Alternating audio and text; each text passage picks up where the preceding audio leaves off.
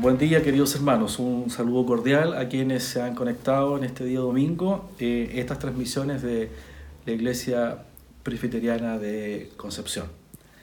Sean por tanto bienvenidos y les quiero invitar que como un solo cuerpo nos dispongamos en espíritu y en verdad en este culto de oración para alabar a nuestro Señor. Como ha sido habitual en los domingos anteriores, nuestro pastor eh, nos ha estado exponiendo esta, una serie ¿cierto? relacionada con la reforma, eh, con aquellos principios bíblicos que plasmaron justamente esta gesta. Y hoy día nos corresponde eh, que conversemos, reflexionemos y esta prédica va en línea con la última serie que es Solo Dios sea la gloria. Y como veremos, todo se trata de Dios. Por lo tanto, yo les quiero invitar a que nos dispongamos en oración para recibir la bendición del Señor en esta mañana. Oremos. Padre Santo que está en los cielos y en todo lugar, nos inclinamos con reverencia delante del trono de la gracia. En primer lugar, para dar gracias por este privilegio que usted nos concede de poder congregarnos cada uno en su hogar, con su familia, en este tiempo, para justamente escuchar su palabra. Rogamos, Señor, que usted abra el corazón y el entendimiento de cada uno de aquellos que están conectados en esta mañana y que todo lo que realicemos sea grato delante de su presencia. En los méritos de Jesús damos gracias. Amén. Muy bien, entonces los invito hermanos a, recordar ¿cierto? esta serie de sermones que han sido predicadas por nuestro pastor, eh, de manera que podamos entrar en sintonía con el mensaje que hoy vamos a escuchar. Y esta serie eh, es conocida como las cinco solas. La primera era solo la escritura y nos habla que es la palabra de Dios y es la máxima autoridad en materia de fe y práctica. Por lo tanto, nada que contradiga la revelación de Dios puede regular la vida del creyente. También tuvimos la oportunidad de escuchar eh, otra sola que es solo Cristo. ¿ya? La salvación se encuentra solo en Cristo, excluyendo así todo otro camino para llegar a Dios. Hablamos también de solo gracia. La salvación es un don de Dios. Por tanto, es algo que nosotros, pecadores, recibimos de forma inmerecida, basada solo en los méritos de Cristo Jesús nuestro Señor, alcanzados durante su vida, muerte y resurrección. Solo fe. La salvación solo puede ser recibida por medio de la fe. Y la fe también es un don de Dios. Aquel que murió por ti en la cruz, por lo tanto, la salvación no es por obras. Y solo la gloria a Dios. Digamos entonces que el propósito de la salvación que recibimos en Cristo Jesús es justamente glorificar a Dios. Esto es poner entonces de manifiesto las excelencias o virtudes del carácter de nuestro Señor. Entonces, nos tenemos que preguntar respecto a solo a Dios la gloria, ¿cuál es este desafío? Estas frases que acabo yo de leer, solo escritura, solo Cristo, solo gracia, solo fe, solo a Dios la gloria, representan, representan el corazón de la teología reformada y resumen las verdades del Evangelio que proclamamos. Entonces, y aquí el desafío, la fortaleza de una iglesia depende de las verdades que la sustentan. Y es aquí que toda iglesia bíblica necesita abrazar estos principios.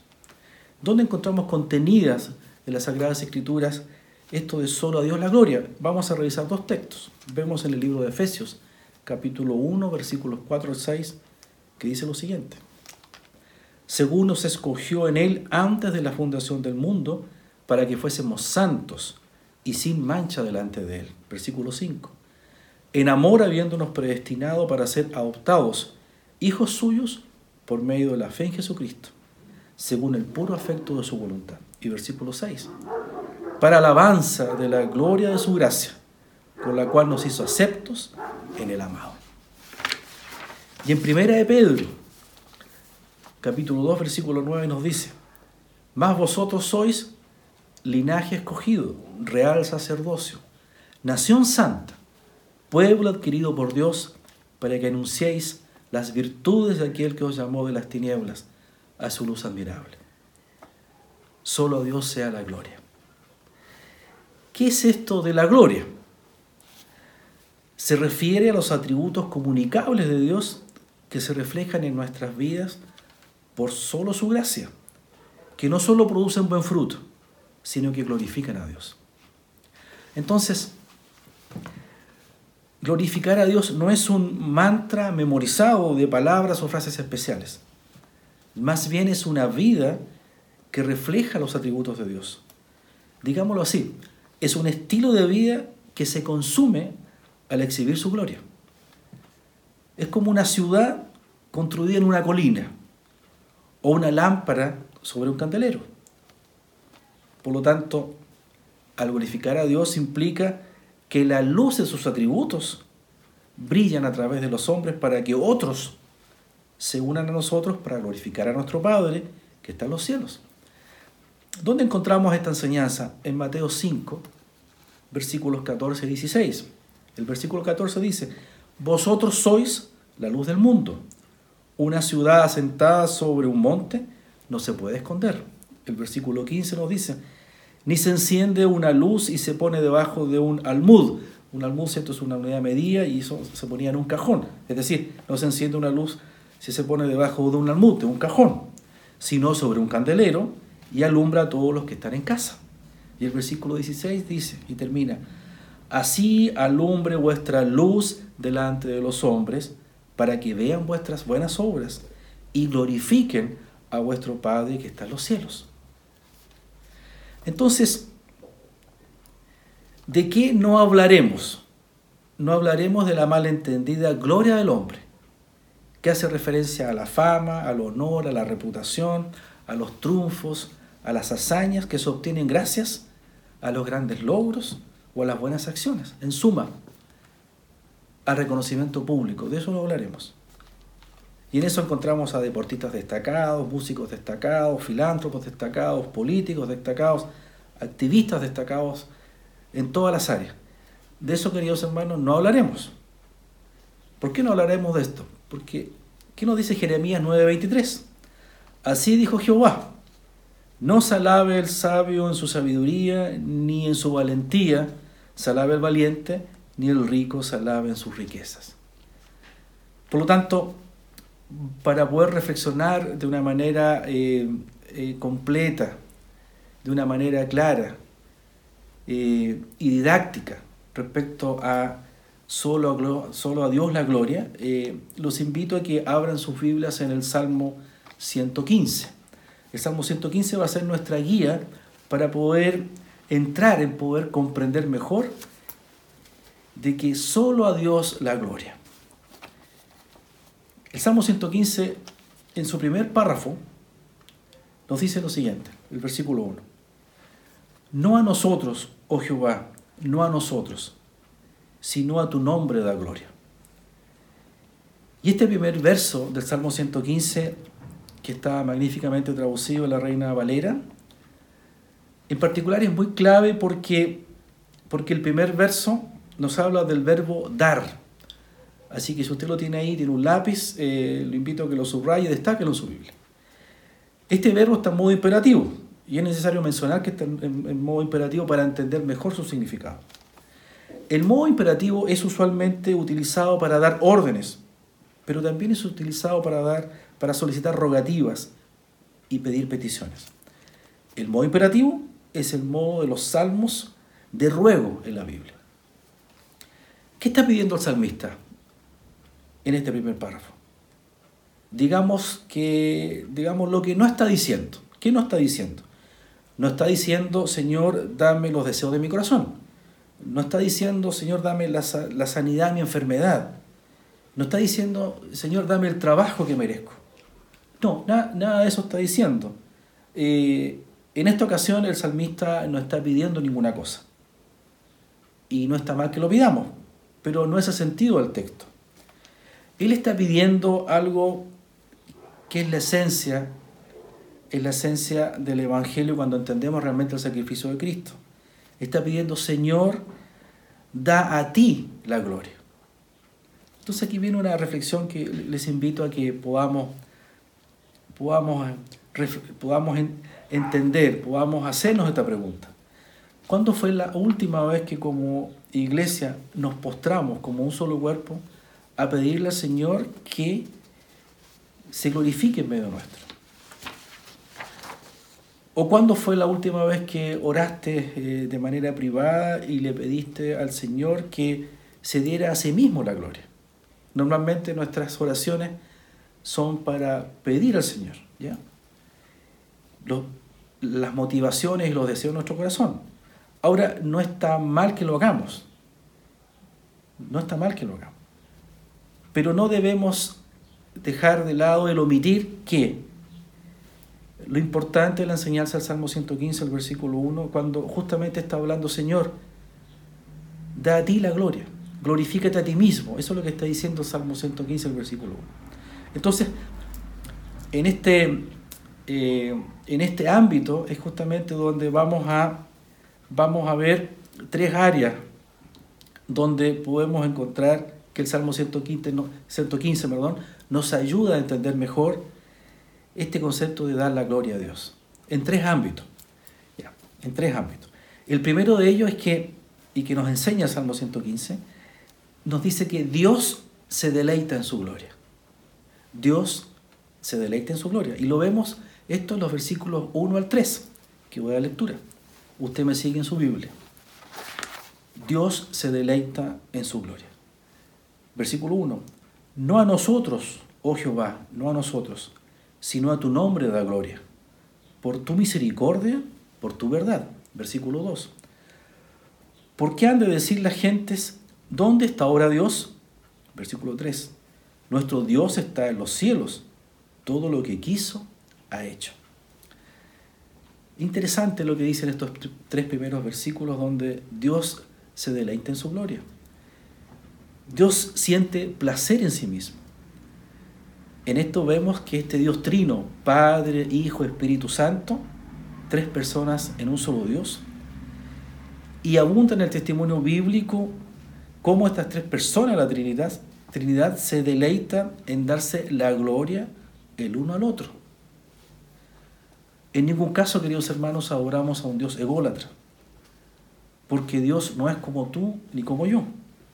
Adoramos a un Dios que es trino, en el cual el Padre da gloria al Hijo, el Hijo da gloria al Padre y el Espíritu Santo da gloria al Padre y al Hijo. Cada uno da la gloria al otro y por eso se glorifican eternamente. Por ejemplo, veamos en Mateo 3:17, el Padre glorificando al Hijo. Y hubo una voz desde los cielos que decía, este es mi Hijo amado en quien tengo complacencia en Juan 17, versículos 4 y 5. El Hijo glorificando al Padre.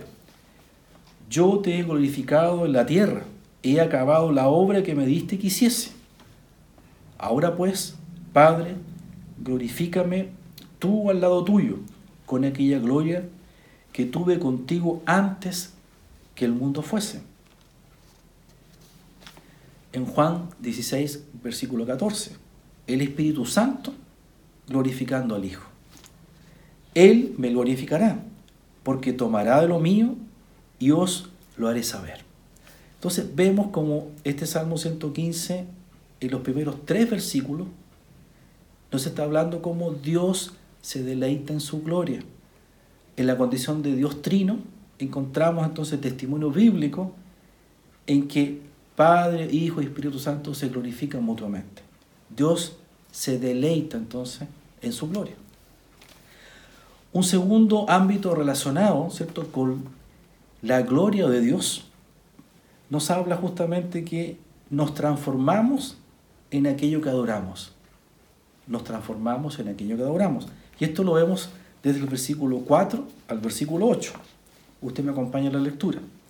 Versículo 4. Los, de, los ídolos de ellos son plata y oro obras de manos de hombres. Versículo 5. Tienen boca, mas no hablan. Tienen ojos, mas no ven. Versículo 6. Orejas tienen, mas no oyen. Tienen narices, mas no huelen. Versículo 7.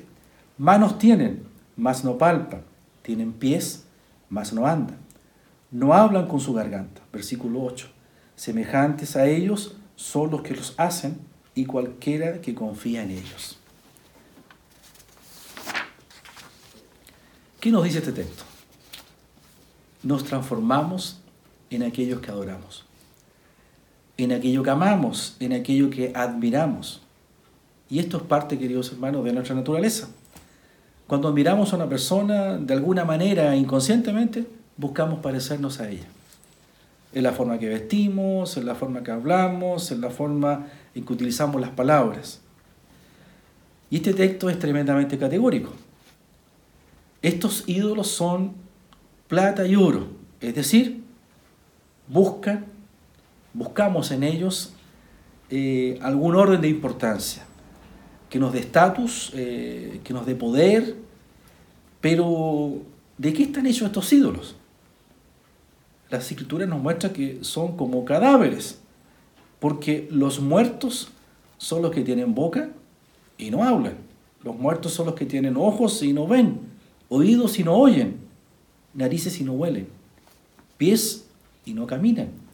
El versículo 8 reafirma y dice esto, semejantes a ellos son los que los hacen y cualquiera que confía en ellos. Las preguntas que pudiéramos hacernos al, leer estos textos son, son, la verdad que son variadas. Eh, ¿Quieres parecer un muerto? Me, parece que no. ¿O quieres ser alguien vivo? ¿Quieres saber lo que es la vida y su placer? Tú y yo por naturaleza somos adoradores, creados a la imagen de Dios. Todos somos adoradores, eh, incluso hasta los ateos más recalcitrantes son adoradores. La pregunta es eh, si vamos a adorar o no, la pregunta es eh, ¿qué vamos a adorar? Y si adoras algo distinto a Dios, entonces nunca realmente vas a experimentar lo que es la, verdadera, lo que es la vida verdadera y abundante. Porque buscarás constantemente a tus ídolos, perseguirás eh, seguramente tus sueños, tus metas, y la verdad que nunca eso será suficiente y siempre estarás incompleto. Porque serás como un cadáver caminante, porque estarás buscando finalmente tu propia gloria tu autoexaltación, incluso disfrazando aquellas cosas como santas. Si no adoramos a Dios, entonces estás adorando otra cosa. Y cualquier cosa distinta a Dios nos hace inferiores y nos va quitando toda dignidad. Si no adoramos a Dios, entonces terminamos eh, adorando cosas materiales, los bienes de consumo, los placeres que son pasajeros, el éxito, tal vez el estatus, el desarrollo personal, etc. Debemos recordar, queridos hermanos, que el Señor puso eternidad en nuestro corazón. Mira lo que nos dice Eclesiastés 3:11. Todo lo hizo hermoso en su tiempo y ha puesto eternidad en el corazón de ellos, sin que alcance el hombre a entender la obra que ha hecho Dios desde el principio hasta el fin. Entonces, queridos hermanos, nos transformamos en aquello que adoramos. Y hay un tercer elemento, un tercer ámbito de la gloria de Dios que es justamente que debemos vivir para glorificar al Señor. Y esto lo encontramos desde el versículo 9 al versículo 13. Vamos a la lectura. Oh Israel, confía en Jehová, Él es tu ayuda y tu escudo. Versículo 10. Casa de Aarón, confía en Jehová, Él es vuestra ayuda y vuestro escudo. Los que teméis a Jehová, confiad en Jehová, Él es vuestra ayuda y vuestro escudo. Versículo 12. Jehová se acordó de nosotros, nos bendecirá. Bendecirá la casa de Israel, bendecirá la casa de Aarón. Versículo 13 bendecirá a los que temen a Jehová, a pequeños y a grandes. Vivir para su gloria es unirnos en esta música que el Dios Trino está tocando antes de la fundación del mundo. Esto es componernos a, a tono con la melodía de Dios. Es sumarnos a su propia oración. Dios glorificándose eternamente para que este trío de adoración se convierta en una orquesta. El Señor, queridos hermanos, se afina nuestras vidas como instrumento para que nos sumemos a la sinfonía que Él está escribiendo y exaltando a través de su gloria, para ponernos sobre los cielos, para que seamos junto a Él partícipes de ello. Vivamos para su gloria. El texto dice, fíjense, en tres ocasiones, entre los versículos 9 al 11, confía en el Señor. Y en cuatro ocasiones, entre los versos 12 y 13, dice, nos bendecirá el Señor. Vivamos para su gloria. Vale la pena vivir para la gloria del Señor. Su gloria es placentera. Nos permite tener dignidad. Incluso padeciendo miseria, glorificar a Dios es una ganancia. Como dice su palabra, porque ya que se, ya, ya sea que vivamos, dice, o que muramos, del Señor somos. Dios no es el genio de la lámpara que te concederá, por cierto, todos tus deseos, porque eres un mal cristiano, porque a lo mejor eh, eh, por tu moralidad. Recuerda que el fin del hombre es glorificar a Dios y gozar de Él para siempre. Esto es lo que nos recuerda el Catecismo Menor de Westminster. Para pensar y practicar.